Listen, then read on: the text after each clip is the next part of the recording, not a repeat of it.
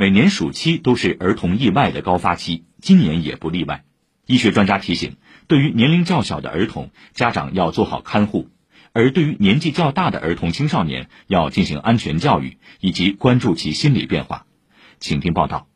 进入暑期以来，上海市儿童医院骨科门急诊量都出现了明显增长，日均就诊人数超四百人，相比去年同期增长三分之一。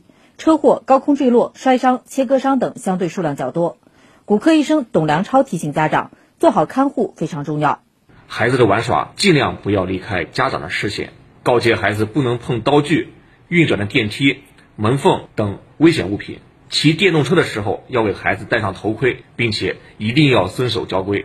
今年暑期一个明显变化是，儿童因游泳池溺水或是身体不适送医数量上升。新华医院儿急危重症医学科主任朱晓东分析，游泳前吃得过饱或是泳前热身不够是主要诱因。毕竟这个泳池的里面的水温是相对偏低的，我们碰到好几个溺水的病人，他是因为在泳池里面腿抽筋沉下去了。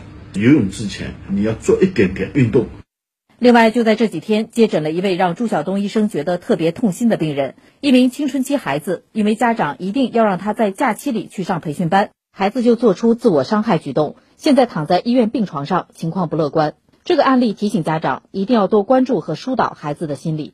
到了假期里面呢，有一些学生他需要补课，但是我们希望在这个过程当中能跟孩子好好的沟通，因为我们最近就发生了两例。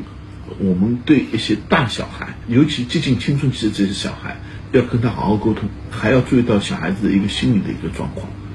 以上由记者吕春露报道。